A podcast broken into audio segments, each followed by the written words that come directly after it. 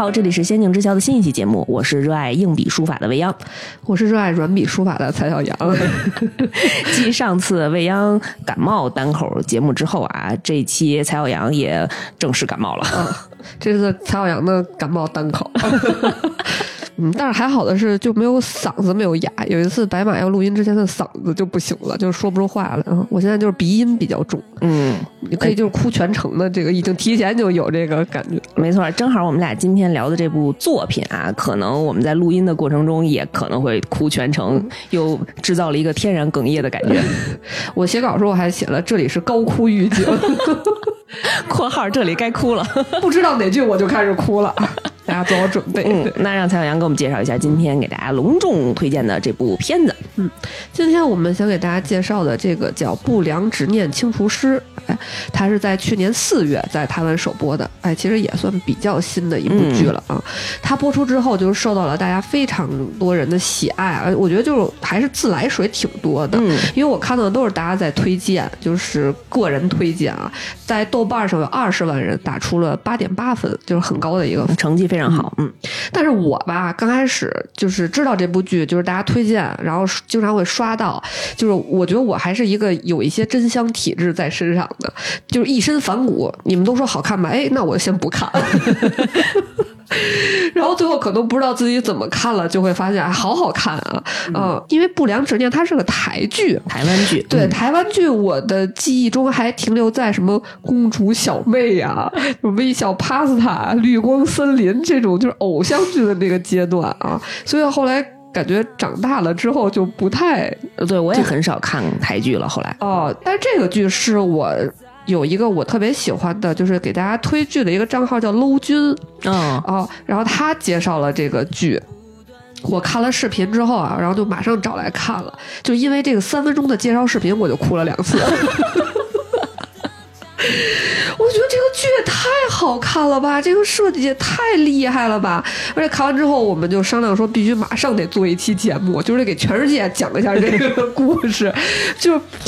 就我找资料的时候，我就看到有一个博主说他在追剧的时候，他的感觉就是我不想和任何没看过这部剧的人说话，只要你看过这部剧，咱们就是朋友，是吧？对对对，就是这么好看的程度。嗯，我接触这部剧其实特别巧合，我是在我们《仙境之桥》的那个节目单里看见蔡小阳自己写了这个剧的名字，然后我就看这名字，我一想，哎，蔡小阳又要给我们讲国漫了，就是你不，大家不觉得这个不良执念清除师这名儿就特别动漫吗？这画风就特别动漫，是的。然后我就想，嗯，我可能有时间得看一下。但是因为蔡小阳那个，可能因为前面录别的节目就没提这事儿，我就先放下了。然后有一次呢，我是跟拆漫专家的糖糖和小山聊聊天的时候，他们俩提到了这个剧特好看。我说，哎，这蔡小阳。备选的话题啊，这不是一动漫吗？我才发现这原来是一个偶像剧啊，电视剧。嗯嗯。然后我一开始因为我很少看电视剧，其实，但是我发现大家都推荐，那我得看看。而且他，我觉得他这个画风，从名字吧，到整个这个剧的设定啊，到大家演技，然后到这个整个嗯夸张搞笑和那个感人肺腑的这种风格啊，都真是还挺动漫的，甚至觉得它是改编的。对对对，我也以为这是一个动。动漫改编的，然后发现不是，是一个原创的。嗯，呃，我觉得这一部剧就是它让人眼前一亮的，还有一个感觉是它的题材特别新。没错，这个剧就是它又很好笑，然后呢又很剧情，然后它里边还有一些鬼鬼怪怪的出现。嗯对，它里面会有一些妖魔鬼怪的元素。嗯。但是我觉得不可怕啊，大家不要担心，不可怕，不可怕，不可怕。嗯，而且我特别喜欢这个剧的一点是，它里面弘扬了一种中国传统文化吧，算是传统文化吧，就是其实现在也在流行这个文化，就是书法啊，尤其是软笔书法。刚才我们开头蔡小阳 ID 的那个前缀啊，嗯，这个跟主人公他的身世背景、他的家庭因素有关系。待会儿我们可以一块儿来听一听。嗯，我们这个剧的主人公呢，他是一个。啊，他开头的时候啊，是一个第一集的时候啊，他是一个十七岁的高中生啊，他的名字叫蒲一勇，嗯嗯，蒲呢就是蒲松龄的蒲，我我觉得这跟这这里边有好多鬼鬼怪怪，这他姓蒲，我觉得是。其实我看了一个影评，说是有一些意借鉴的意义，嗯。然后一呢就是一二三四五的一，勇就是永远的勇啊，他叫蒲一勇。他这个高中生呢是有一点 就很学渣啊，然后常年垫底，然后老梳着一个狼尾头，然后一种有点三白眼，就是那种痞痞的那种感觉，嗯就是啊。痞帅痞帅的，然后，但是呢，他就是和他外貌其实不太一样，他人啊还是挺单纯善良的这么一个高中男生啊。你看这个设定是不是特别动漫？就是外表那个特酷，然后穿的都是那种就是人不可接近的那种状态，但是特别喜欢小动物，喂流浪猫那种。对对对，而且和他这个学渣属性非常不符合的是，他写一手好毛笔字儿，真是太奇怪。太奇怪了，就是。大家都没有想到，因为有一次校长就惩罚他，是让他写一篇什么字儿心经还是什么，然后校长觉得这得太多难为他呀，他肯定得恨不得写到后半夜写完，然后校长出去五分钟，然后蒲勇出来说啊写完了，然后还写特别好。说那这是为什么呢？因为啊，这个蒲一勇他的爷爷啊是当地一个非常受人尊敬的一个书法大师啊，而且他爷爷就是在家开了一个书法班儿为生。对，嗯，当时说很多人都慕名到爷爷家去啊报名学书法的，没错啊，肯定是言传身教嘛。嗯，然后这个蒲一勇呢，就从小跟着爷爷啊学书法，就从小就得奖啊，写的特别的好。而且这个整部剧啊，都是由这个书法为贯穿的。嗯呃，比如说是他爷爷的一个字作为这个线索，去引出了很多的鬼鬼怪怪的，嗯就是出现啊。我到这儿的时候，我特别有代入感，就因为我爷爷虽然不是开书法班的，但是他真的就是特别热爱书法。反正我从我记事开始，我们家就是各种笔墨纸砚啊，然后我就天天看着他他在家研墨，然后墙上也挂了好多书法，我觉得对对我写字儿还是有一定影响的，嗯。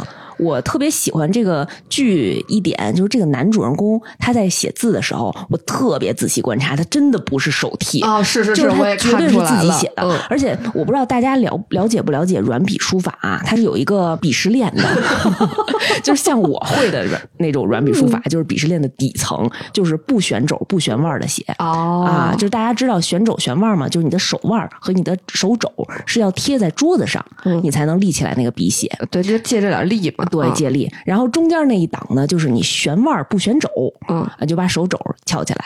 但是溥仪勇他特别厉害的一点就是他站在不旋对他站在金字塔的顶层，他既旋肘又旋腕，嗯，而写的特别好，说明这功力非常深厚，就是握笔的整个使劲儿啊、运力啊、运气什么的，还是非常有天赋的。嗯，我当时看到这儿特别带入的感觉是，我上大学的时候兼职做过小学的课外班的书法老师。哦，真的呀，啊，对对对，太厉害了。尤其是到，所以我一看到他叫一勇，其实我就特别有感觉，因为呃，我看这分析一，大家说是就是一生万物的意思嘛，啊所以有个一勇，这是为什么呢？就是学书法的人其实都知道有一个特别有名叫永字八法。就是为什么呢？说这个“永”字啊，它里面有很多的基础的形态和基础笔画，嗯比如点呐、勾啊、撇呀、捺撇呀呀都有对，所以呢，其实是要练字呢，是要先练这个“永”字，就是你能学到哦所有基础的这个笔法啊。嗯所以我觉得他叫蒲一勇，就是和这个书法的这个线索也非常契合。没错，而且这部片子里除了男主人公啊，其他几个人物他的名字跟我们这个书法的主题都还是有息息相关性的。待会儿我们点到的时候再跟大家介绍。嗯，那我们再说回这个蒲一勇这个高中生啊，呃，蒲一勇的家庭啊是非常的幸福的，嗯就是他父母这超级超级相爱啊，而且啊从来没有因为他成绩不好啊而打骂过他太羡慕了，啊，而他爸爸就也就只是会跟他谈心的说，哎呀，老师说你这次名次垫底啊，我这个心口这儿就会很痛。他为什么心口痛呢？就是因为他妈妈接到老师告状的电话之后，给了他爸胸口一击。然 后但其实也没有人说他啊。嗯所以呢，他等于就是在这么一个非常有爱的一个环境长大，跟着爸爸妈妈、爷爷一起生活啊。嗯就当他以为他可以按部就班的完成高中学业啊，可能自己他也在偷偷努力，想当一个漫画家的时候啊，突然有一天呢，哎，就出事儿了。这个呀，应该是他爷爷要出门去给人写字儿，嗯，结果蒲一勇那天他偷偷在家画漫画画一宿，他就睡过头了。嗯，然后爷爷和爸爸呢，就等着他一块儿出门儿啊，刚好就坐上了这么一辆公车。坐公车的时候啊，他爸爸就一直说：“哎，你别站中间，你一直给他发信息说你坐后边，后边坐。”但是其实大家可能年轻的小朋友们，大家可能知道，就是当妈跟你说：“哎，那我坐着，快坐！”你绝对不会去坐，能说我没事，我站着就行。就这一幕特别接地气。然后他爸爸就一直跟他说：“哎呀，有座，你去车尾坐吧。”然后他特别无奈，就是他爸因为一直在催他，他就拿着东西去了车尾，结果就在因为他爷爷和他爸坐在车的前半部分了啊。然后就当他刚走到车尾的时候，天上突然摔下来一架失事的飞机，这架飞机正好撞到了这辆公车的中间嗯，然后他爸爸就当场去世了。呃，最后呢，爷爷呢和他是获救了，但是都陷入了这个深度昏迷。嗯，然后直到过了七百多天，然后蒲一勇突然才从床上醒了过来。啊，但是他的记忆还停留在十七岁，但是那个时候其实他已经差不多二十岁了。嗯嗯嗯，而且蒲玉勇醒来之后，发现一切就都变了，家里就只剩下妈妈了，然后爷爷还在昏迷，而且呢自己还搬家了。呃，因为出事之后啊，他们家就被房东赶出来了。房东一看这家这几口人，眼看就剩他妈一个人了，是吧？就觉得。就不好的说，就觉得他们家很晦气，有一点啊，就把他们家都赶出来了。然后妈妈就特别生气，但是妈妈也很彪悍，妈妈就拿着这个赔偿金就买了个房子，就背上了贷款啊。嗯，就是妈妈还就是跟蒲勇说到这时候就说，他凭什么嫌弃我们？你看现在我们有自己的房子了，我们在家里想死就死，谁也管不了我们。哎呀，我看到这时候就是那倒也不必，就是真是，嗯。然后蒲一勇呢醒了之后，看到家里这个状况啊，其实他还是能感受到妈妈就是很辛苦哎，妈妈实在是太辛苦。对，然后他就想帮妈妈分担一些，但是他也不知道自己能做什么。就你想，他高中还没上完，嗯，上完了成绩也不是特别好啊，他也。就是觉得自己画漫画也没什么出路。他当时那个漫画，他上传到一个网站之后，哎，有一个人买了，他花钱付费了他的漫画，他终于觉得自己要成功了。结果底下评论就是：“哎呀，点错了，扣了我好多钱。”他就觉得自己这条路应该是忘了，对吧？他就觉得就不要抱有自己这种不切实际的这种想法了，还是脚踏实地的，先能帮家里赚点钱，分担分担啊。幸好呢。哎，他还有一技之长，他的毛笔字儿写的很不错。他爷爷以前呢，就跟很多的这个什么殡仪馆啊、什么寿衣店啊这种店家合作，就专门给别人写挽联的。然后蒲一影就拿着他爷爷那个笔记本，就是一家一家店去找。哎呀，结果真是。时代变化快啊！店里跟他说：“哦，现在大家都用电子挽联了啊，真的是进步了，不需要了啊！而且说那种贴出来的挽联打印就可以了啊，又快又方便，还便宜啊！所以呢，他就还是没有找到相关的工作。说的也是，就是现在我觉得很少说请人写个字儿啊，除非就是真的是大家。对对对，嗯嗯，然后就在。那个蒲一勇这个每天无所事事的时候啊，哎，就有一些神奇的事儿就找上门来了啊。反正他不能闲着，让他，他突然发现自己能看见一些别人看不见的东西。你说说这是不是特动漫的 设定？而且吧，这还不仅限于鬼，就不只是鬼，还有一些就是。反正各种各样的 东西啊，都来找他，都想让他来帮忙解决问题。然后后来他发现这些东西是怎么来找他呢？是这些东西吧，只能说是东西，因为我也不知道怎么形容他们这个整体。这些人人样貌的东西啊，对，呃，都是收到了爷爷的一片字儿啊，是靠着这个字儿的这个力量来找到他的啊。于是呢，他没有办法，就开始为了这些找上门来的这各路这个神怪吧，尽力的帮助他们解决问题。主要是吧，你必须得帮，不帮他们不走，二十四小时跟着你啊，就是对，没有办法，寄居在他们家里了，就是出门也看见。这些东西进门也看见这些东西，就比如其中有一个他实在不想帮的时候，他那时候正好在一个酒店兼职，他的朋友给他介绍的，就专门给人运行李，就是帮人把行李拿到房间去。结果他正好帮一家三口人带着小朋友啊，然后到房间门口，他一推门要把行李推进去的时候，那个东西坐在人家床上，看着他说帮我，然后他就很崩溃，他就跟。他那个三个客人说：“哎，稍等一下。”他就把门关上了，在客房里跟那人说：“ 跟那个东西说，我不会帮你的，你快走啊什么的。”然后那个人就一直求他说：“哎，帮我吧什么的。”他说：“你不要用这种死不瞑目的眼神看着我。”然后门口三个人都疯了，因为也不是很隔音。然后那个家长就赶紧捂小朋友的耳朵。等他和这个东西解决完之后出来，发现门口已经没人了。然后当天他就被开除了，是挺吓人的。这谁还敢住啊？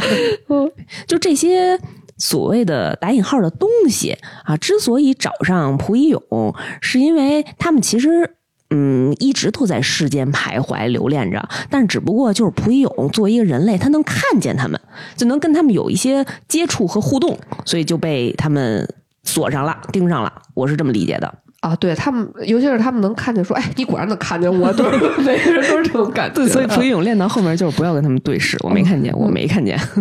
但是其实蔡小阳刚才也介绍过啊，蒲玉勇其实是一个心地非常善良的孩子。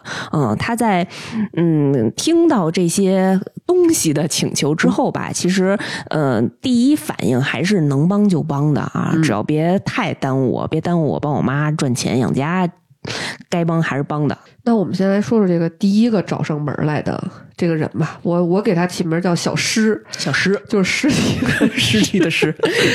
为什么叫这个名字呢？是。有一天吧，这个小诗啊，他晚上骑电动车回家的时候，他骑到一个大桥上，就突然发生事故，就撞了。撞了之后，他还从高架桥掉下去了，当场死亡，就就死的其实挺惨的。而且他的尸体吧也都不完整，比如胳膊也断了什么的。意外，这是一个意外，是个意外。然后呢，但是呢，因为有一股执念，他整个人的这个执念吧，让他的身边伸出了很多红线啊。把他的身体重新都给连在一起了，然后这个小尸从地上一跃而起，蹭蹭蹭就跑走了。所以当警察来到现场的时候呢，就只能看到地上有点血迹，有点啥，但是尸体找不着了啊。哦，但是警察呀，虽然找不着尸体，那蒲一勇这边呢，夜里睡觉睡到一半啊，突然感觉有人在他床边儿。一睁眼，发现是一个身体残破的、像丧尸一样的人正在和他贴脸，然后他睁眼看了一眼之后，瞬间呃，当即就晕过去了。我我我没醒，这一定还是做梦。对，然后过了五秒，他又试探性的又睁开了眼睛，发现丧尸贴的更近了，然后又哎，当即死过去。然后呢，好不容易啊，他接受了这个有一个丧尸来有一个丧尸来找他的这个事实啊，但是这个。小诗只会说两个字儿，就是帮我。你再问他咋帮啊？反正不知道，摇头说：“那你到底要怎么样啊？帮我。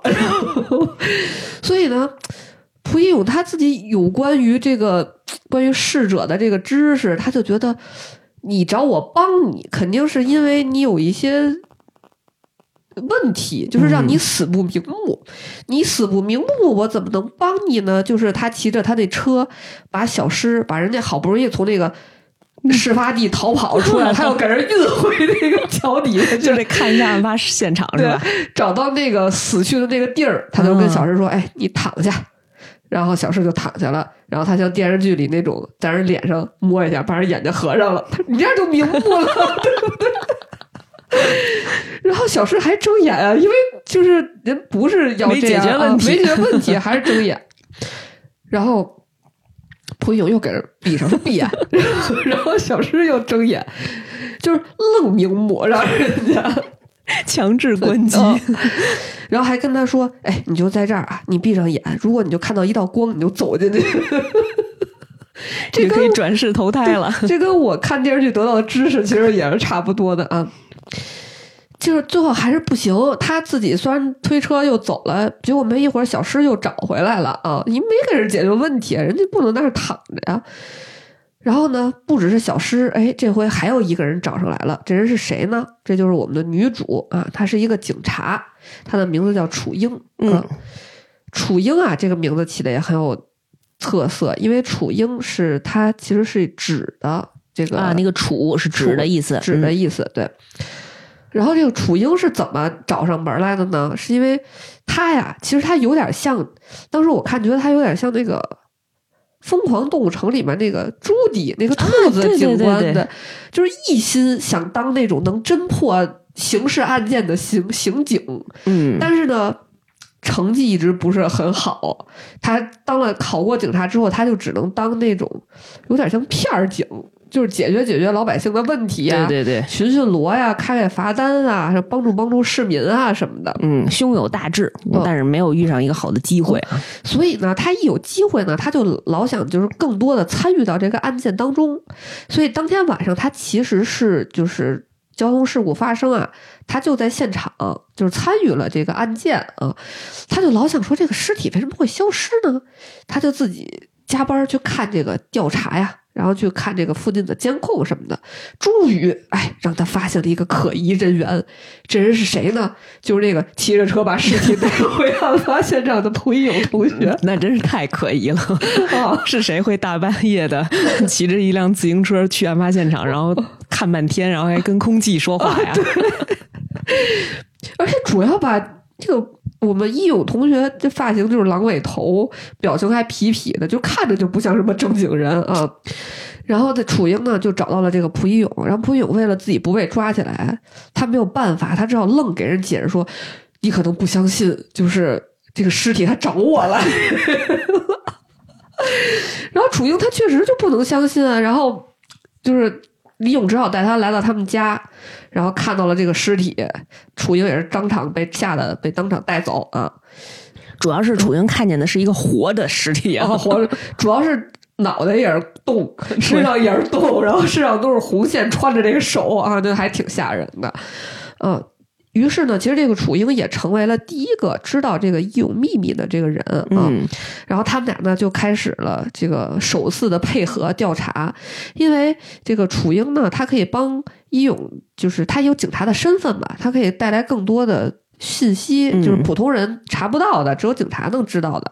然后呢，让义勇呢能把这个小尸给顺利的送走。然后呢，因为呢只有他能见到这个尸体，对吧？他也能从这个小尸和蒲玉勇这边得到一些消息，能帮助警方去赶紧完结这个案件啊。要从事蒲一勇这个职业呢，确实咱们在警察局里得有人儿。然后在调查的过程中，发现这个小施啊，他生前是在一个药房里边工作，嗯，然后他父母一直说，哎，他工作特别好，和同事相处的特别好，其实就是跟父母一直说都是好的话，嗯，但是呢，和再去调查同事的时候呢，同事就跟他说，哎，他不跟他不熟，这个人挺孤僻的，嗯，哎，太现实了！嗯大家现在都是只跟家里报喜不报忧啊。对。然后这个楚英就觉得很奇怪，说为什么会有这种情况呢？然后蒲勇说：“哦，我知道，上学的时候就有这样的同学，嗯什么样的同学呢？就是被霸凌的同学。哦，嗯，就是他不想让父母担心，所以一直跟父母说过得特别好。但是呢，在这个他工作的地方又没有人理他啊、大家都在孤立他。嗯，然后通过剧情的发展，后来我们也知道，这个小诗吧，其实他是两个人。嗯这个尸、嗯。对这个尸体是这个在药房工作的小诗，嗯，它里边那个给它穿起来那个是河里的小石，这个河里的小石是个石狮子，哦。呃，，它是古代的人用来祭祀河神的这么一个，就是把他塑造出来的。他的身上有被大家寄托的这个不要发洪水啊什么的这个念头，但是呢，这是古代才会有，现代谁还祭河神啊？所以他慢慢的就失去了作用，他也被沉到河底了，然后也就是身上的寄托也没有了。有一天，他说我就得到了一片字儿，然后我就有了一个执念，我想从这儿离开，我不想再在河底了。嗯，结果这个时候，哎，我听见岸上有一个身体在说：“我想离开。哦，于是他感到了共鸣，”对，他就上岸附上了这个人的身。嗯，所以我们的小诗，我们在那个医院上班的药房上班的那个小诗，他其实这个尸体是没有灵魂的，对啊，然后是被这个河里的石狮子附身了。嗯，但为什么出事故这个小诗他也想离开呢？因为他死的太惨了，咱们也知道啊那个现场。他一直对爸爸妈妈不是报喜不报忧嘛，他就怕说，切可千万不能找着我的尸体，让我爸妈看见我这么惨，所以他就说我得不能在这儿，所以他才有了这个、这是他的执他的念，执念啊。然后这个故事最感人的地方就是当时吧，这个一勇啊，他爸爸不是去世了嘛，他一直没有见到爸爸最后一面，等于他就一直想去看最后爸爸这个出事儿的这个视频，然后他妈就一直说你不要看，就拒绝他。然后但是妈妈在跟爸爸的，就是遗物对话的时候就说说一勇一直想看看你，最后他就想确认你是不是毫无痛苦的走掉了，嗯。他说：“你有功夫自己去跟他说，别让他一辈子都在自己的想象当中。”对，因为一勇跟生前的爸爸是那种感觉是那种朋友之间的关系啊。我觉得他最后就是还是想确认一下，他是不是就是当场死亡啊，就没有经受其他的痛苦。然后这这段话就被那个藏在阁楼的小诗给听见了，嗯，感觉就是这个身体小诗的信念被催动了，他就是回到了他自己的家里。就是大半夜的，父母突然醒了，发现哎，客厅好像黑暗中有一个人，然后这个人就是小诗，他回来给最后给父母做了一顿咖喱饭，嗯，然后父母就还安慰他说说没事儿，你让我们看看你，但是小诗还是不愿意，然后做完饭，小诗最后就。没有让父母看他，然后他就跪下磕了个头，他就从楼上跳下去就走了。嗯，当时他做完咖喱饭的时候，其实父母听见了那个厨房稀稀碎碎的声音，看到了一个人影但是因为他的那个呃厨房是在暗处，他们只能看见一个阴影嗯嗯，但是因为父母对于孩子嘛，肯定你怎么样都能认出来。嗯，他们从那个形态上就觉着这肯定是我们家儿子。嗯，但是因为小诗。当时的身体已经非常残缺不堪了啊！呃，他本来的执念就是不希望父母看见自己现在的样子，所以就一个劲儿的回避，说不要开灯，就不要让你看见我现在这个悲惨的状态。然后，但是他，哎呀，最感人的就是他跪下给父母磕了个头，嗯，就是还就是感觉，哎呀，这辈子也没能孝顺你们。哦，对对对，嗯，然后等于他也是，我觉得是让。父母也放心，能最后看他一眼，嗯，然后他就从窗户跳下去就走了，等于这个身体小事，他的执念就被完成了，嗯。然后河里那个小诗呢，他就说他也不想回河里，呃，他也不知道自己能够去哪儿。然后呢，一勇突然就想到了以前爷爷写挽联啊，就是他这次去找人家想给人写挽联，其中有一个老板跟他说说，为什么你爷爷写的挽联那么好呢？说其实他是能感受到他每个字都直击人心。说挽联这个东西啊，它不仅是告慰死者，也安慰活着的人。对对对，嗯，然后义勇突然就。就有点觉醒了吧，嗯，他就给这个河里的小诗写了一幅字，然后通过这个字的力量呢，把这个小诗就是送走了。最后他们俩，他和楚英还在河里去找到了这个小诗的真身，就是这个石狮子啊，摆在家里。然后这个故事的结局呢，其实就是这个被霸凌的小诗啊，呃，最后查到了是他的同事啊，就是恶作剧。其实就是恶搞他，给他的杯子里放了利尿剂，他就觉得是让他不停的上厕所，但是没想到呢，小诗他还一直在吃降压药，所以这两个药碰在一起，只是他。骑车的时候导致他昏迷了哦，就是利尿剂和降压药混在一起啊，造成了一些生理的反应。对，所以在他当时开快速开电动车在桥上的时候，连刹车都没有踩哦，因为他已经昏过去了，所以直接就出了事故，所以就是尸体破的破碎的那么惨烈。对，嗯，哎，这个讲到最后又变成尸骨寻踪了。哦，对对对，因为这是还是个案子嘛，还是最后破案了。嗯。嗯，这是这个片子的第一个故事啊。从我们这个故事当中呢，看到其实呃不良执念清除师，其实他这个片子讲述了很多呃死者或者已经逝去的那些东西，他们曾经存在于世上的时候，呃，跟他们的那些亲人或者他们的那些嗯跟他们关系非常近的那些人和物产生的这些羁绊，嗯啊，就。这些深刻的感情形成了这些执念，然后导致他们，嗯嗯，有一些怨气吧，不能说怨气，呃，遗憾啊，残留在这个世界上啊。然后通过了蒲一勇他爷爷这个文字的一些奇怪的力量吧，然后呃，找到了蒲一勇我们这个男主角。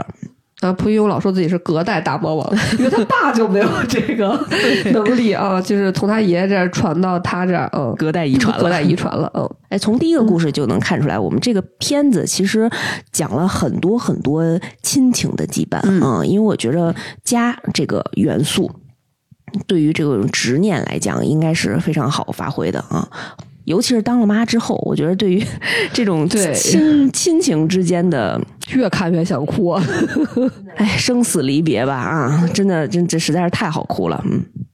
而且我觉得可以看出来，比如说这个故事里啊，先刚开始提到男主特别想看他爸临终的那个视频，嗯然后到之后，呃，他其实又看到了，然后再之后是他通过这个帮人解决执念，他也说出了自己内心的感受，到最后可能他和爸爸就是有一种和解，就是这这个剧其实不只是他帮别人清除这个执念，其实他也在慢慢的帮自己化解心里这个执念，嗯。然后我今天想讲这个第二个这个故事啊，就是我刚才说我想高哭预警一下的这个故事，就说不定讲到哪儿我这可就哭了啊。就是这个故事啊，我们要从这部剧的第三个主演说起，他的名字叫光彦。砚是砚台的砚，嗯啊，这又是一个书法的元素。对啊光彦啊，原来和伊勇是同学啊，但是不同的是，光彦是学霸中的学霸啊，就是学习非常好，然后是受老师同学追捧的那种啊。就是当别人说你你知道嫉妒是什么吗？有人有嫉妒心的时候，光彦都说啊，都是别人嫉妒我，我没有这种感觉，没有这种情感过，对。然后两个人呢，就在学校留一点过节啊。其实啊，后来讲出来是在填那个人生规划的时候，然后他们俩正好挨着坐。那个一勇写完之后，就听见光彦在边上有一个的这种声音。所以呢，从此以后，义勇就记恨上光彦了。就是在操场上，不管在干嘛，只要光彦路过，义勇都能用手里的球砸中他，比如排球啊、网球啊、篮球啊。有一次打篮球砸中了。然后那个老师说：“你这干嘛呢？”他说：“扣球啊。”说：“篮球，你扣什么球？”而且砸的非常精准。你说你正跑着跑着，光彦跑过去，有一个球飞过来砸中他，是不是很正常？然后光彦是跑着跑着说：“哎，我鞋带怎么突然开了？突然低头，竟然还能砸中，突然低头系鞋带。”而且他跑着跑着，不是他一个人跑着跑着，是他们全班都在跑步，然后当时就砸他一个人。对，所以两个人就可以说是就是不死不休的这种关系，一看见对方啊就特别的生气，互相看不顺眼。然后，但是随着伊勇出事儿啊，光彦毕业之后，两个人其实就没有交集了。你想啊，一个是考上医学院的学霸，一个是昏迷两年无所事事的学渣，是吧？但是哎，这个命运般的相遇啊，就从这一天开始了。光彦啊，虽然很厉害，但是他的爸爸呀，中年失业了啊。啊，于是他们不得不搬家，搬到这个比较偏僻的这个地方，嗯，就住在伊勇家隔壁。有多近呢？就是中间有一面墙，墙的这边是伊勇的卧室，墙的那边是光彦的卧室，恨不得这边说话声音大一点，那隔壁都能听到。他们这啊楼还隔音不太好。然后两个人一见面啊，那真的就是又燃起了熊熊的怒火啊！光彦就想，因为光彦就是文弱书生，还有一点偏对，他打不过义勇，所以他就想说，我虽然住在这儿，但我可以躲着你啊！我一看你，我就远远的躲走。但是呢，这天呢，他发现。回家呀，发现他爸呀，这个光彦的爸爸因为失业了，他就在这个他们的房子前面啊，想摆个小摊子，嗯，卖面啊，摆小摊子就要写这种菜牌呀、然后什么菜单儿啊啊，他爸就找伊勇给写的，因为伊勇毛笔字儿不是写得特别好吗？嗯，结果还收费特别贵，我记得好像有点按字儿收费那个意思，把关键给气的。关键拿了一张这个菜单就说：“我得找他去，找他理论。”伊勇也挺好意思，毕竟他也缺钱啊、啊。对。然后结果走到门口，又转头走了。他爸说：“哎，你这又怎么了？”我也说：“我打不过他。”然后，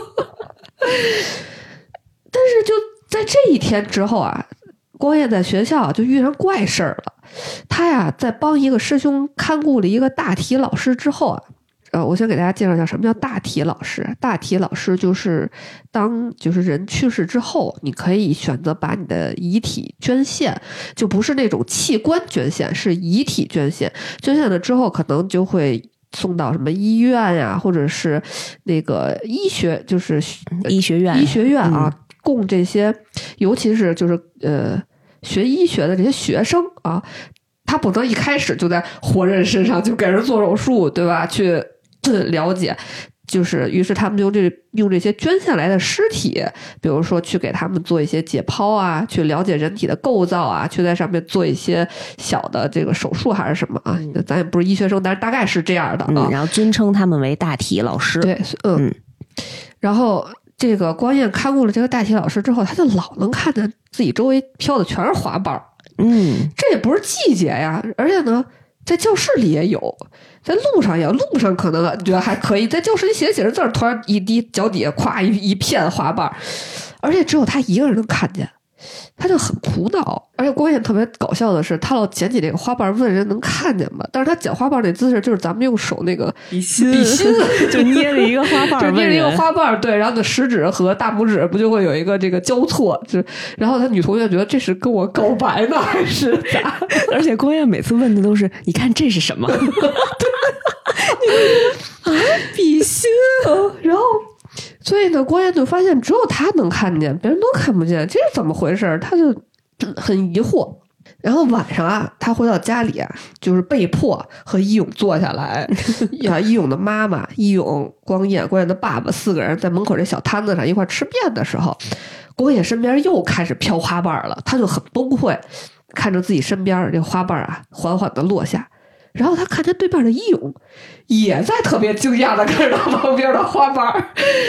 然后义勇啊，表情我觉得演特别好，就刚开始是非常惊讶的看着花瓣儿，看着看着发现觉得我可能不应该看见这些，就默默的转开了眼睛。但是这时候郭燕已经看见他了，然后郭燕就说：“你能看见对不对？”义勇说：“我看不见。”郭燕说：“不。”你就是能看见，鹦鹉说不，我看不见。其实最后有一个声音已经不是光彦说的，说你能看见。鹦鹉说我看不见。其实最后就是那个东西说的。然后鹦鹉回头就看见他，他说：“你看，我说你能看见。”然后这次找来的是什么呢？是一个。女孩子还挺漂亮的，穿着古装红衣服，自带花瓣啊，自带下花瓣的 BGM 不是不都不叫 BGM 了，叫幕布。对，就是她自带一个背景墙，就是她身后永远有一棵树，树上开满花儿，而且在不停的撒花瓣。哎，我觉得这才是玛丽苏的极致，没有一个女主出现，对吧？哎，她说话声音特别酥酥的，而且还有点自恋了，说我这么好看，就是这种。呃，然后这个女孩呢，也是一来就说。帮我，然后这回义勇就有经验了，说来写字儿吧，你说什么字儿，我给你写，就给直 接跳步跳到最后一个环节，写完了以后你就 就走转生了。对，那个女孩就说我要写她的名字，义勇说就给她写了四个字儿，她的名字，这学渣体现的淋漓尽致了。然后那女孩说，我不是要写她的名字，我不是要写这个字，我是说。他的名名字，义勇说：“那他叫什么名字？”女孩说：“不知道。”然后郭燕在旁边就疯了，说：“你和谁说话呢？” 因为郭燕只能看见那个花瓣，他看不见那个女孩。后来发现是什么呢？因为郭燕不是那天怒气冲冲的揣了一张义勇写的菜单想去跟他理论嘛。他只要拿着义勇写的那个菜单他就能看见那个花瓣。因为上面是义勇写的字儿，对，那个文字还是有力量的。对他只要拿着那个菜单他能看见那个花瓣然后呢？但是还是看见那个女孩，他就问说：“一女孩什么样啊？”然后一勇就给他画出来了。哎，发现一勇这个画有一种新的能力，就是别人看完他画的画，就能看见这个嗯这个生物了。对，然后这回这个女孩是是是什么呢？她其实是一个纹身。哦，她是在一个成精了，对，呃，她是在一个人背上的一个纹身，一个女孩啊，她就她是纹身的那个画面是吧？嗯，对，她就想让伊勇去找那个，就是他纹在谁身上那个人，他的名字，他的宿主。对，然后这个女孩是谁身上的呢？是其实就是光彦学校那个大体老师啊，那个大体老师没有名字，在他上面写的就是无名氏老师啊，然后底下写的是他的死因是这个。心脏好像是猝死啊去世的，嗯，然后光彦就就是被义勇缠上了，义勇说这是你带回来的，你必须得跟我一块儿解决这个问题啊，所以光彦没办法，就带义勇一块儿去学校看了那个大体老师。据师兄给他们介绍说，这个老师啊非常的有名，有很多关于他的传说。就是为什么呢？因为这个大体老师在学校七年以来啊，就是一直保持尸体最原始的样子。七年，七年被这么多学生解剖了七年呢？对，因为他们说一般的尸体啊，你经过什么泡福尔马林啊，还有什么各种医学生的操作呀，其实你会身体会塌陷的，然后会那个萎缩都是应应该应该坚持不了特别久吧？对，嗯然后但是这个大体老师却一直能保持原状，就是七年以来一直都让同学们去用它去学习，嗯就是练习各种医学上的知识啊，而且它背后吧还有晚辈的这个纹身。嗯所以大家一直都有这种传言说他可能是什么黑帮什么的，嗯，然后所以就是对他的这个传说啊众说纷纭啊。然后他为什么能一直保持呢？其实就是因为这个纹身女孩的这个执念啊，就一直在他身上，能让他保持这个原状啊。嗯，看到这儿我还觉得挺奇怪的，就是说这些执念不仅仅是死者，然后也有死者身上的这些事物，这个呃纹身都能成精。嗯因为我觉得可能是因为这个女孩的这个执念吧，一直在这个宿主身上，但是却嗯没见过她啊，因为是纹在他的背面儿。对嗯然后，于是他们就是女孩就说：“我就是想让你们帮我找到他的名字啊！找人这个事儿，他们俩也干不了啊，找谁呢？找楚英呗。咱还是警察局里有人儿。然后楚英呢，就带来了很多资料啊，在看过了这个我们一勇的画之后，他也看见了这个女孩儿，嗯然后几个人围坐在这个屋里。”有点挤，一勇他们家也不是特大，也就感觉是十五平。对，然后一勇就跟这个女孩商量说：“咱们把这盆栽收起来一下，行吗？又屋里倒有棵树，你这谁受得了？”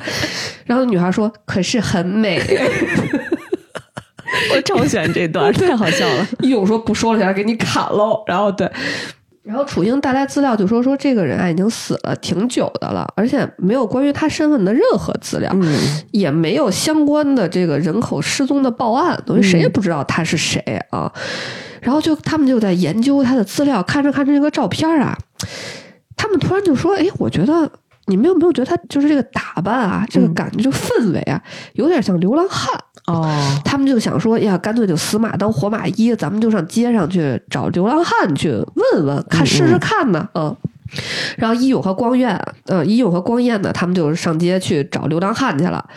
然后当时啊，光彦还跟一勇说：“你别，因为觉得他那种痞痞的，嗯觉得他可能不会说话，这种说你别流浪汉流浪汉的叫人家啊，这特别不礼貌。”一勇说：“我知道，你以为我傻呀？啊！”然后走去跟人家说：“哎。”流浪大叔大神，光彦当时内心的崩溃了。学渣学渣。对，然后他们一路上问了好多的这个流浪汉，人家都说没见过啊，只有一个流浪汉，他就一个人躺在这个地下通道里，别的流浪汉都说他不跟我们说话，他是一个特别奇怪的一个老伯伯，一个流浪汉，嗯。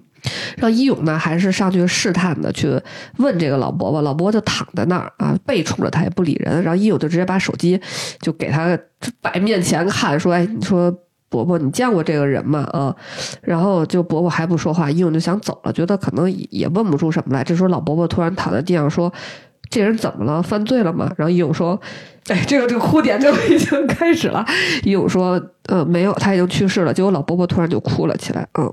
然后据老伯伯说啊，说这个死者呀，他非常奇怪，就他一直就他不是流浪汉，他一直穿的就是西装革履的，感觉是一种、就是这种大公司白领的这种感觉，有正经班儿上的那种。嗯，然后他人呢也很客气，经常呢带吃的喝的来给我们这些流浪的人。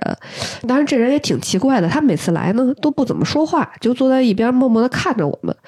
我们也觉得，就这么一个就白领一样的人，也不可能和我们这儿的人有什么深入的交流吧。所以我们也没怎么和他搭过话啊，但是呢，他还是来啊，看着我们吃吃喝喝呀，打牌聊天啊，他就微笑着坐在一边儿，嗯，看着我们，然后我们都睡了呢，他才回去。有一次呢，我就问他说家里还有什么人，他就说都已经去世了，嗯，他说我最后一次见到他那天啊是。预报说有寒流，说白天的时候大家都已经冷的不行了，他就说，嗯，要回去帮我们拿一些保暖的东西啊，但是没想到，就是其实他就是那一天去世的，就是在路上，嗯，突然猝死了啊。然后一勇就问这个伯伯说：“那这么多年，就是其实因为他还挺长，去了挺久的，说那这么多年，你们知道他叫什么名字吗？”老伯伯说：“呃，我们没问过，嗯、大家都是西装西装的叫他，说我们这样的人啊，彼此其实就是随便叫个代号啊，没有问名字的，嗯。然后呢，老伯伯也不知道更多的信息呢，一勇和光彦呢就准备离开了，结果呢，呃，就在刚走了两步，一勇突然回头说：‘伯伯，你叫什么名字呀？伯伯应该也没有被人这么问过。哎所以伟志就觉得义勇虽然他脑子一根筋，情商也不高，但是他真的是一个非常非常非常善良的人。嗯，然后最后老伯伯说，名字对你们这些在社会上的人才需要，说我们这样的人已经没用了，说我们这样的人要名字干什么的？嗯，那我们再说回楚英这边，他是在研究这个纹身。嗯，他就想说这纹身怎么能找到呢？结果这天有有一些工会的人啊来到警局，有一些案件，他突然想，哎，我也可以找这个纹身协会呀啊！他就找到了这个纹身协会这个理事长，真是什么都有协会啊！哎是，然后他就找到这个理事长，说那个把图发给人家，说你能不能直接理事长认识的纹身师有多多呀啊？说那个结果就真给他们找着了，给这个死者纹身的这个师傅，师傅说啊，我对这个人印象特别深，因为啊他一进来就说我也我想刺个人像，然后师傅就问他说，哎，那你有想好的了吗？说你选选啊，结果他瞬间就指了一下我墙上挂的那个古装的这个女孩的这个图。说我就刺这个就行。师傅说，他说一般人纹身啊都要犹豫很久的，光选图啊就选好几个星期的都有。我当时看到这儿就说，就真的是，就比如说我，我一直想纹身，我到现在了都没纹，就是七八年了，我都没有想好到底纹个啥啊。结果他一进来就直接就一秒钟就定了啊，然后那个师傅还怕说以后再有什么后悔后悔，对，再来找事儿也是麻烦，所以他就说我不开工，让他再回去想想。结果他最后呢，还是就是要纹这个女孩，但是他说想把那个女孩的脸纹的普通一点儿，因为一般这个人像上的这个脸都比较的美艳，就是纹起来比较好看嘛。嗯，但是他说他不要，他就想要嗯普通的脸就可以了。嗯，说他。后来呢，就经常过来，因为就是因为纹这么大，其实挺贵的。嗯，他就是先就是有点钱就过来补点色，有点钱就过来，就是有多少钱就再补点儿啊。他这个图案铺满了整个后背，是吧？对，嗯。然后纹身师也还问他说：“你为什么就想刺人像啊？”然后他说：“因为太孤单了，我想有个人陪。”哎呀天哪！我真的觉得好可怜，这是多孤单，就纹个身陪他。嗯 嗯。然后师傅还说：“那你养个宠物呗？”他说：“不行，说他可能会在我之前死掉的。”嗯哦。然后师傅最后说：“后来他就不来了。”我还经常在想他为什么不来了。说我真的很喜欢他，说那个普通的图刺在他身上仿佛就变得不一样了。然后大家就问说，那他经常这么过来，有没有说过他自己的什么信息呢？然后师傅说没有，说我们这行也不会特别问人家的隐私。然后。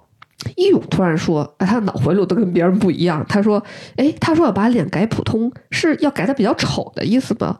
然后那个师傅说：“哎，呃，说他当时还特意给我画了一下啊，改成什么样？说，哎，我还有这个图呢。”他就找到了这个图，这个图是用公司的纸画的。你看看，嗯，这全都是线索。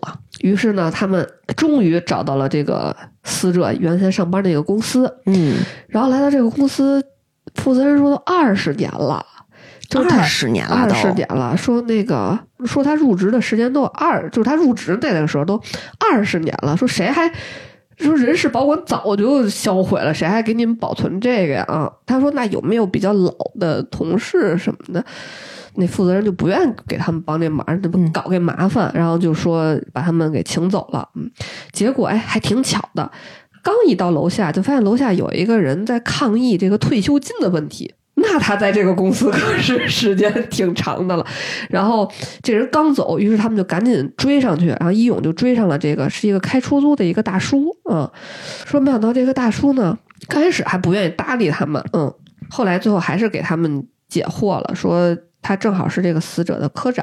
哦，就是这个出租车大叔。是这个大体老师当年的科长，对，当年的科长，哎，遇上领导了。对，然后科长就说，这个死者吧，他当时在公司的时候，其实也挺孤僻的，就感觉他没有办法融入到这个公司的人群里去。然后，但是啊，他每次聚会也都去，但是坐在那儿呢，也都不说话。然后公司的同事都觉得他很奇葩。然后经常就吐槽他，也不愿意和他玩儿，就是比如吐槽他说，比如有同事吐槽他说，我刚晚上比如见完客户想回公司加加班儿，哎，感觉他正要走，结果我一回来他又不走了，又坐在那儿，就感觉他这人很奇怪，很不喜欢，嗯。然后还有同事说：“你看他为什么每次聚会都来呢？来了，你说也不跟我们聊天，你好像也很尴尬，坐在那儿，搞得我们这个氛围就更不好了。然后所以，呃，然后就是一直就说他的坏话嘛，在大家在外面抽烟的时候，然后科长啊就说，科长在下班的时候啊看见过他给刘洋汉送东西，然后和刘洋汉在一起，然后科长就觉得这个人应该也还是一个挺好的人，虽然他的性格可能很奇怪啊，所以科长就把这件事告诉大家了，那意思就是你别老。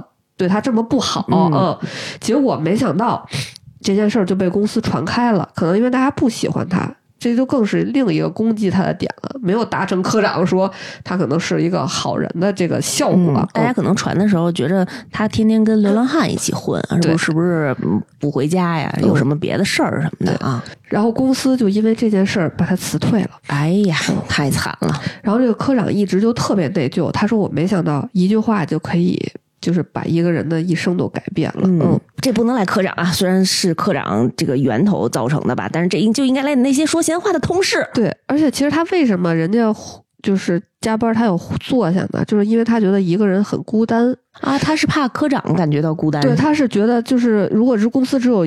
一个人的话，他就会坐下来陪那个人。哦天，因为他一直觉得一个人是一个很孤单的事情，因为他自己都是这种感觉。对，所以当有一个人在公司的时候，他自他就会留下来。嗯，这真的是救济爱人的一个心态呀。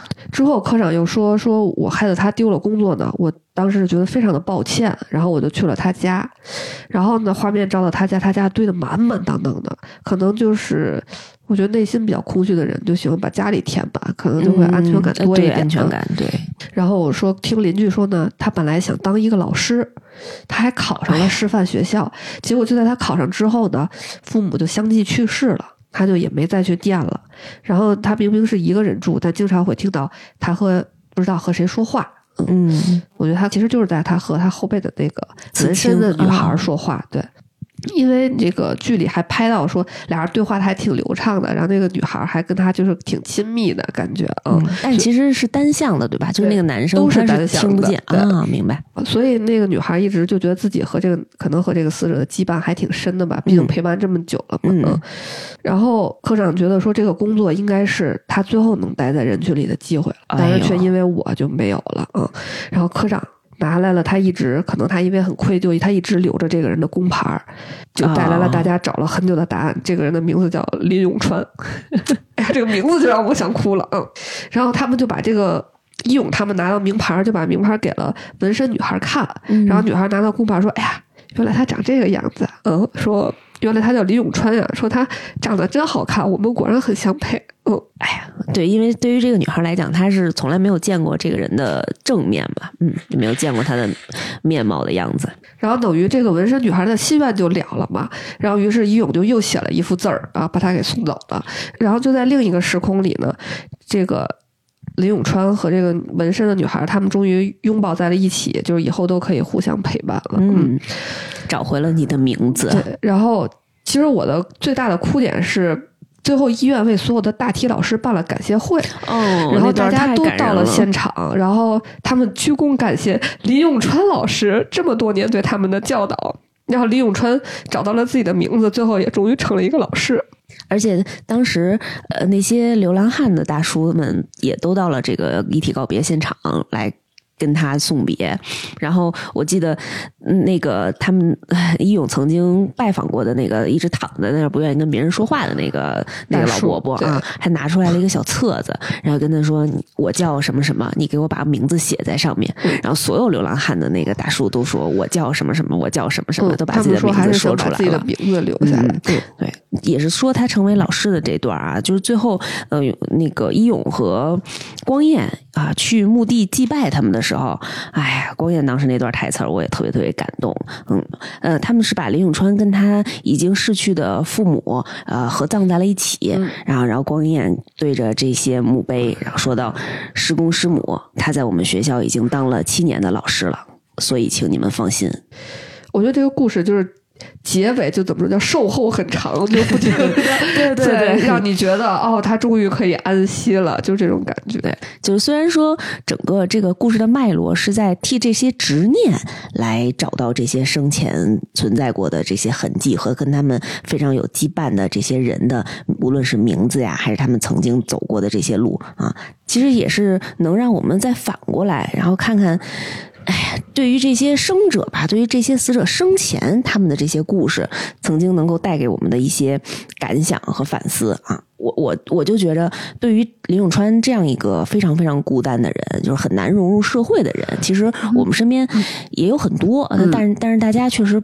不怎么关注啊，嗯，我就突然想到，今天凯凯在我跟蔡小阳还有其他朋友在的一个群里发了这么一条，就是说爱人是如何交朋友的。啊，就是有这么几条啊，一个是下班路上碰见的小狗，小区小区里遇见的猫，鸟类。养的植物、书籍，听了十年的歌，然后，但是最后一条我特别有感触，就是被一个能量充足的艺人收养。我就是被白马收养。对，我就是想说，作为一个艺人，我觉得责任非常重大，肩膀上的担子又重了很多。我就觉得我们一定要，哎呀，如果是艺人的话，就是能量充足的，嗯，不能说帮这些爱帮大家啊，起码是。也也可能因为有的爱人他不需要帮忙，人家沉浸在自己的小世界里挺好的啊。就是能，哎，就是你如果感觉到对方需要帮助的话，或者需要有朋友，或者哪怕是有关系稍微近一点的同事能拉一把，嗯，也是尽量能够哎施以援手吧。嗯，还是多拉近跟身边的人的这些距离。嗯，是的。其实除了剧情，我还想和大家聊聊里边的这个演员。嗯，都是我觉得都是很好的演员。比如说这个蒲一勇的扮演者，他叫曾静华。嗯，他是我继吴康仁之后啊，就是有一个演技非常打动我的那台湾男演员。我因为他的。厉害的点就是打动我的点，就是我感觉他能控制他的表情，让你觉得他的性格发生了变化，就是这种感觉。他微表情的处理非常好。就比如说他在这个剧里，我觉得他总是那种眼睛往上看，然后眉毛皱一起，就是吊吊的感觉啊，就是头脑比较简单，就是比较直白的那种性格，就整个人显得非常的不聪明啊。但我还看过他另外一个剧，就有点偏那个偶像爱情的那种。作品就是里边就特别帅啊，你就会觉得是那种你能遇到的校草级帅哥的那个感觉。嗯，他在这个片子里也挺帅的，对，但是他有点没有脑子，傻帅傻帅。对，嗯，然后这个楚英其实这个演员，我觉得大家应该还挺熟悉的，就是他叫这个宋云画。嗯，呃，名字可能不熟啊，但是脸应该挺熟的。比如他演过那个《我的少女时代》嗯，还有《西红柿首富》。西红柿首富，对对对，就是跟着那个沈腾的女会计啊。我看完这个剧就感觉他的演技，我觉得比以前进步了很多。确实是，他就是我说不出来他怎么进步，但我就觉得他不像是演出来的，就是他比较就像那个人，就是在给你展现他作为一个菜鸟警察的日常，就是这样。就他演的就特别朱迪兔，对对，嗯，然后扮演。光彦的叫彭千佑啊，哦，其实以前我没看过他的作品，但我觉得这次他把那种，就是表面上看啊，就是我与你等凡人不一样的，就是学霸和他其实内心比任何人都要热心的这个人物，其实还把握的挺好的。而且他，我觉得他内心也是一个特别坚强，然后特别乐观的同学。对，就是他转换的还挺好，因为我觉得他可能因为内心有一个那种自驱力特强，是吗？就是他。他喜欢，我觉得他们俩最好笑的设定是郭燕喜欢易永花的漫画。对对对对对，哎呀，说到这儿我就想说，这个片子呢，我一开始看到第一集的时候，我记得我就跟蔡小阳和白马说，这片子实在是太二次元的设定了啊。然后再细一点呢，就特别耽美小说的设定，就差一个男再来一个男二号了。结果看到第三集光彦出场的时候，啊，这难道说？果不其然，我在豆瓣。的一个分类里面，我看到他是排在什么特别好看的 BL 剧，因为。这个两个男主，大家其实大家磕这个 CP，因为毕竟女主比他们俩大挺多的，嗯就没有什么 CP 线。对，然后他们俩吧，就还有好多特搞笑的剧情，就比如说他俩设。定就真是还是挺挺搞 CP 的。就比如说刚才咱们聊到光彦拿着花瓣到处问人家的时候，他也这样对着一勇说：“你看见没有？看见没有？”这时候一勇的妈妈突然就进来了，说：“阿姨，你看见什么了？”阿姨说：“我我看见你在向一勇表白。” 妈妈太前卫了，然后妈主妈觉得要是妈妈瞬间就接受了这个设定。妈妈还觉得是不是打扰你们了？然后还有一个特别好笑的是，有一段时间，一勇因为看见了爸爸那个去世的视频，然后他经常做噩梦，然后反正他就每天都去。翻窗去找光彦，上光彦那床上睡去，然后俩人每天一起睡觉。但是他早上就会再爬回他们家。有一天早上爬回去的时候，把花盆碰碎了，正好被光彦的爸爸和义勇妈妈在底下楼就看见了。然后一勇就火速的翻进了他们家，光彦默默的关上了窗户，然后徒留两个家长在底下非常尴尬的。光彦的爸爸说：“其其实其实我们家有门儿啊。”然后一勇的妈妈就赶紧解释说：“啊，就是就一勇吧，他这个腿受过伤，他可能上楼梯不是特别方便。” 都在各自打圆场。对，然后就两个人在一起，就是互相支持的，互相嗯吐槽什么的，就是还挺好的。一开始的互相嫌弃，嗯然后到最后成为很好的伙伴和很好的朋友啊，也是挺坎坷的。你知道他俩 CP 名叫什么？我看到蒲一勇、曹光彦、叫永彦，叫光合作用。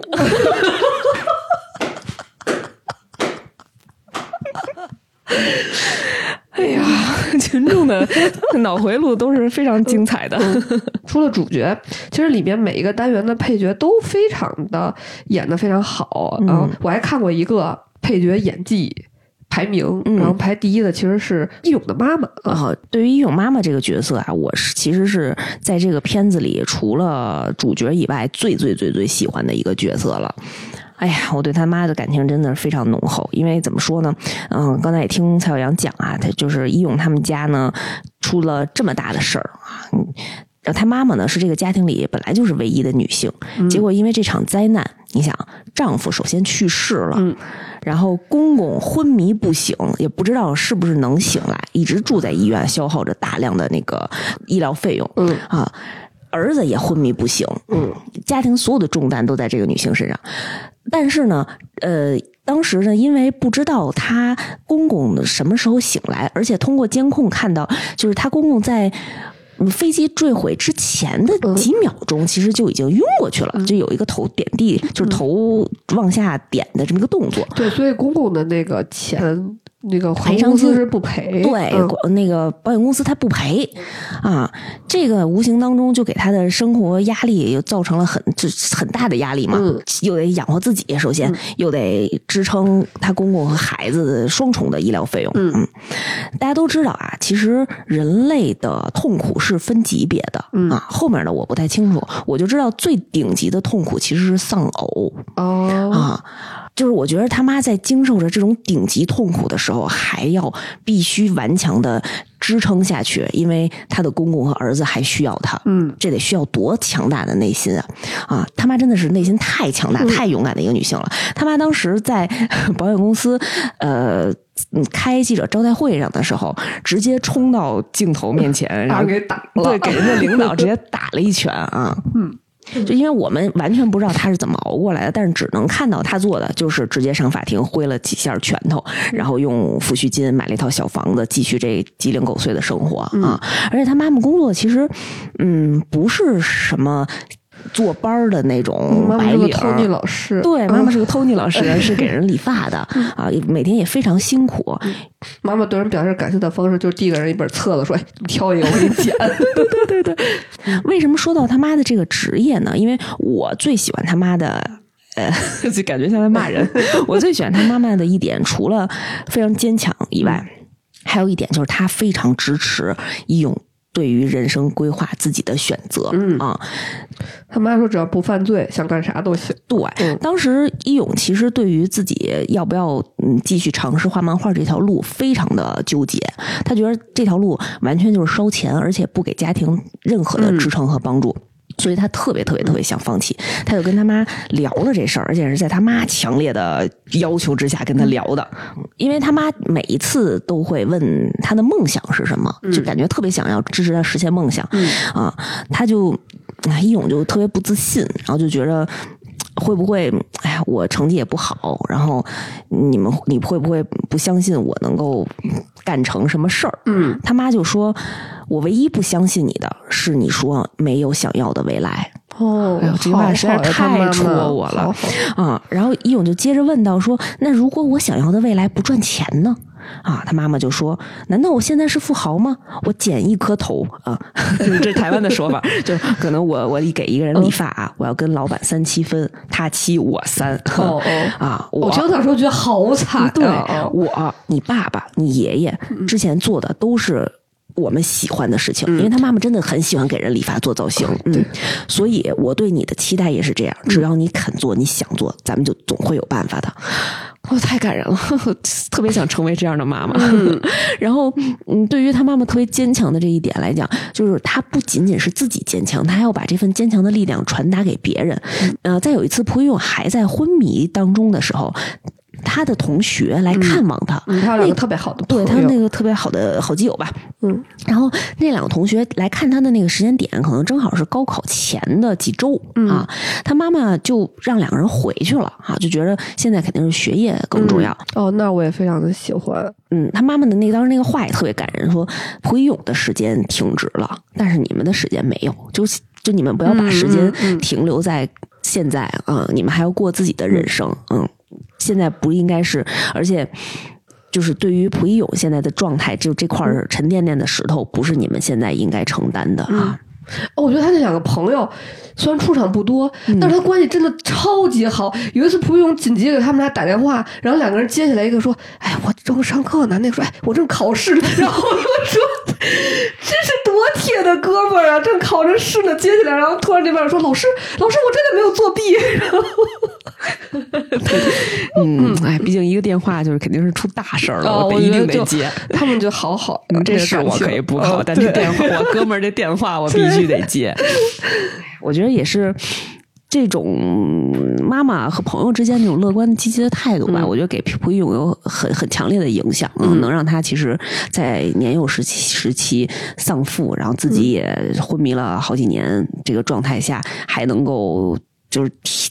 就是顽强的挺直腰杆吧，啊，用自己就是仅仅有的这些技能，还有能帮助家庭、帮助妈妈来承担一些。嗯，就他虽然没法给人写挽联了，他后来又找了一份工作，给人送外卖。呃，对，一个是送外卖，还在一些那种配电间给那个街头的那种配电柜画画。哦，画一个给两百台币。哦，呃，四十。嗯，还是挺辛苦的。然后好不容易画完了，然后执念都给人飞走了。对对对对对，嗯，因为对他笔下的文字和画都是有力量的。嗯嗯，白干白干啊。关于这部剧，其实我还有一些就特别戳我的小细节，想和大家分享一下。就比如说啊，就是咱们刚才提到那个一勇看他爸爸生前那个视频的那个事儿，他看完之后其实还哭了挺久的。嗯，但之后就有一个。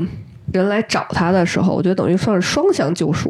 这个人其实是一个石头成精，然后嗯，开始故事开始的很搞笑，就是 导演已经讲不下去了，已经哽咽到，因为因为这个故事开始吧是有一个路口，这个路口。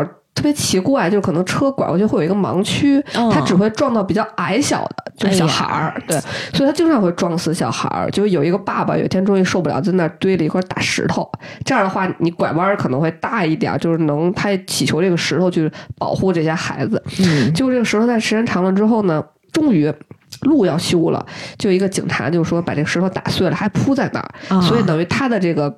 精神幻化吧，这个石头精就还在这条路上。然后这条路铺的时候，他是一个人领着一个小孩儿，就是画在地上的那个画啊，就跟大家说这是行人道，是这样画的。结果因为这个路吧，经常被修，修的时候还一半一半的修，就把他把这个石头人那半铲走了，小孩那半 留在那儿。然后当一个呃失去孩子的爸爸路过那条路的时候，就把小孩给拐走了，小孩自己。就是形成了那个一个真实的小孩拉着那个爸爸的手就走了。于是这个石头精就上义勇这儿来报案说：“你给我把孩子找来。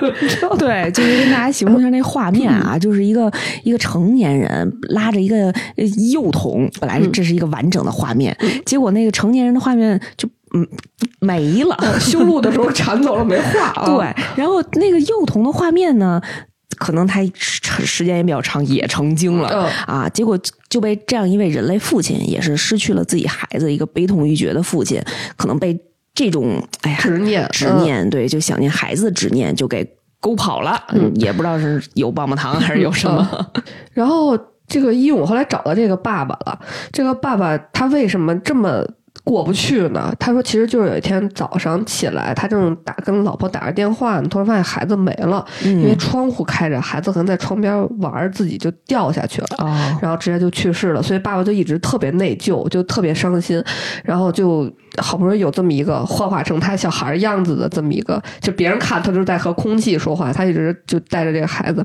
然后义勇都找上门来说。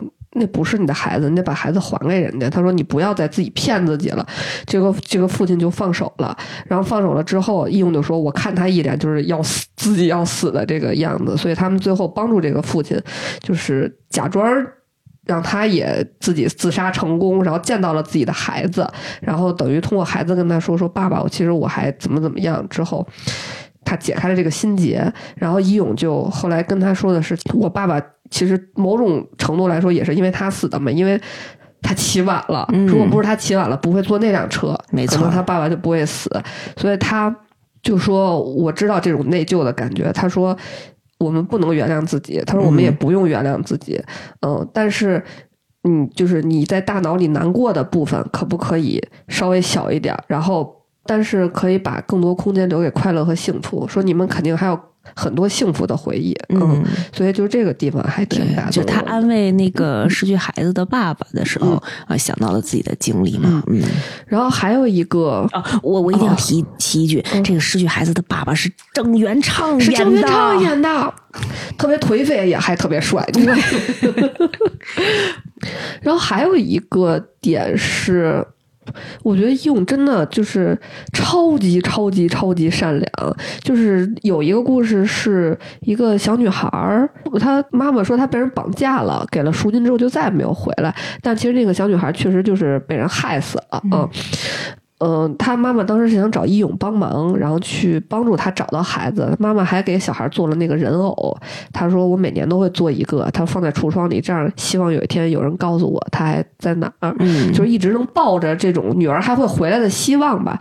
结果当这个案子都解决了，知道孩子去世了之后，然后那个妈妈才跟义勇说：“其实我看到的第一天，你跟我说你能看到他的时候，我就知道他已经死了。”嗯然后我当时觉得，就是很多这种反转，就是因为我也当了一个妈妈嘛，然后我当时觉得特别难过，就是原来那个时候他就知道孩子已经去世了，对。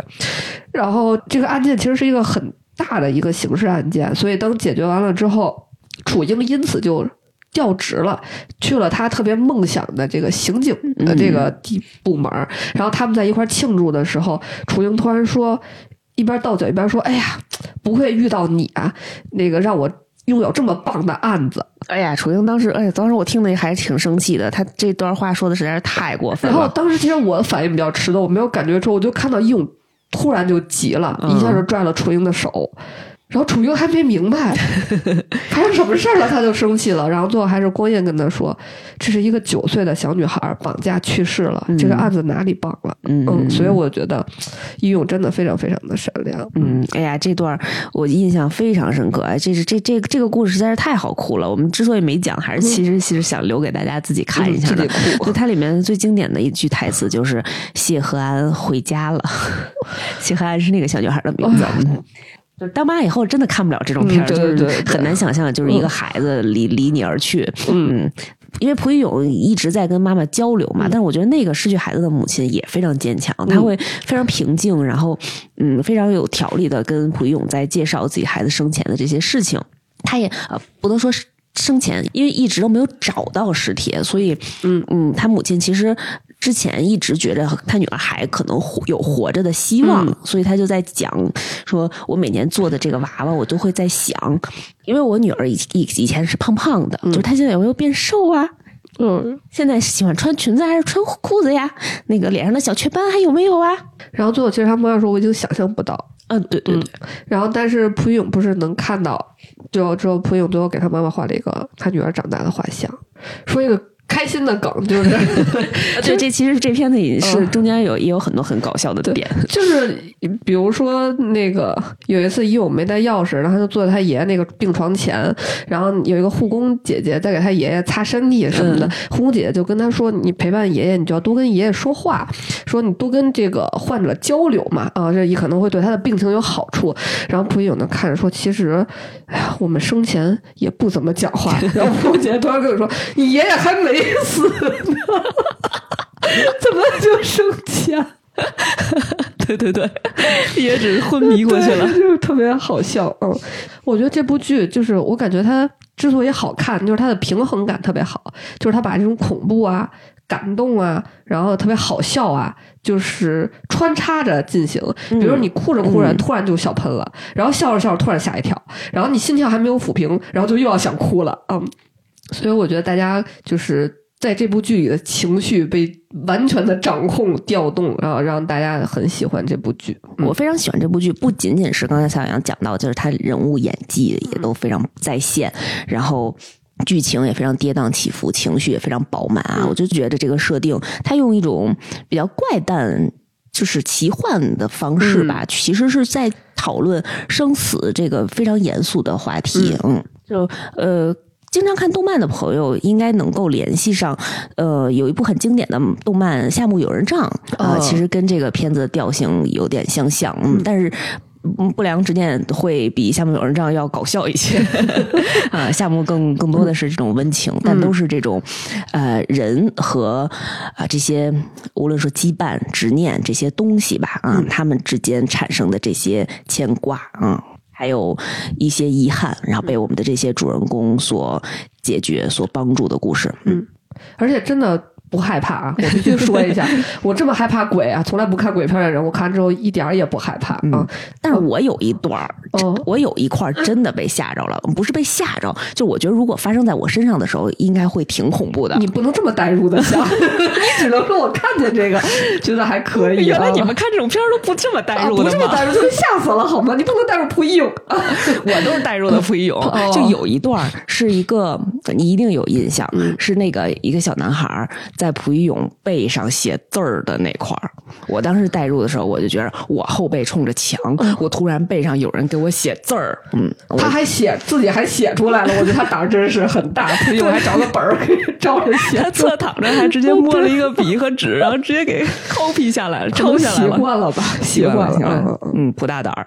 那今天我们介绍就到这里啦，希望大家可以去入坑这个剧啊，可以放心的入坑。嗯，后面就除了我们今天介绍的这两个故事，后面还有三四个非常非常感人，也非常非常有意思的故事。嗯，最终还有一大 boss，这是我也没想到的。对，啊它其实还有一个一大案子。嗯。好，喜欢我们这期节目的朋友们，欢迎给我们多多点赞、互动、留言、分享。嗯，那我们下期再见。再见。像雾气般的想念，已离我很远。音乐，我在音乐，声嘶力竭已无法沉淀。怪物般的我们，在黑暗中颤抖行走，期望的相似不断交错，我们在对。